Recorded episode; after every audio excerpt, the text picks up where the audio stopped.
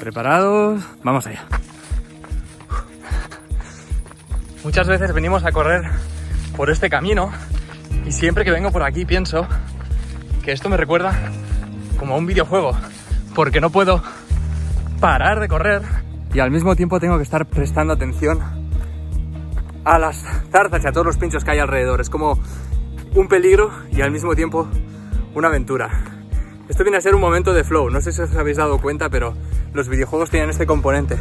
Te ponen las cosas lo suficientemente difíciles como para que sean un reto, pero al mismo tiempo lo suficientemente fáciles como para que despierten interés en ti y quieras seguir ahí eh, probando y probando conseguir el reto que te han propuesto y cuando ya te conviertes en suficientemente bueno con ese videojuego, con esa pantalla pasas a otra pantalla donde aumenta la dificultad para que siga aumentando el reto, para que no te aburras, para que no sea demasiado fácil y que siga captando tu interés. Eso viene a ser un poco el flow y los videojuegos lo tienen, por eso los videojuegos son tan adictivos, porque la sensación de flow es súper adictiva. La sensación de flow te obliga a estar totalmente presente en el momento. Fijaros que cuando yo estaba corriendo por ahí, si me despisto un momento me clavo un pincho de los que hay al lado y entonces corro el peligro. Es decir, el flow siempre tiene un componente de riesgo. El riesgo, en última instancia, lo que apela es a un miedo, ¿verdad? A un peligro, a un miedo. Y esos miedos suelen venir de la mente inconsciente.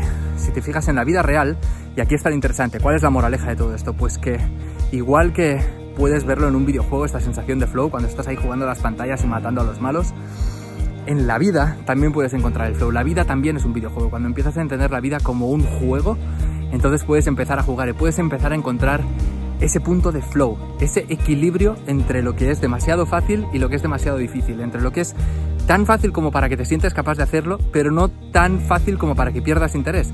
Y al mismo tiempo es tan difícil como para que despierte interés en ti o como para que te sientas con ganas de hacerlo, pero no tanto como para que te desanimes. En ese punto de equilibrio, eso es el punto de flow. Y eso lo puedes encontrar también en tu vida. Así que te animo a que lo hagas, te animo a que, a que pruebes a encontrar este componente de flow en tu vida y a que aproveches ese hackeo que le puedes hacer a los miedos que hay en la mente. Puedes aprovechar esos miedos ilusorios que vienen del ego, todos esos miedos que no son reales, que son simplemente construcciones de la mente egoica y utilizarlos para crear flow alrededor de ellos. Pruébalo, prueba encontrar el flow en tu vida, es una experiencia súper interesante y vas a hacer que las cosas fluyan de una manera mucho mejor en tu vida.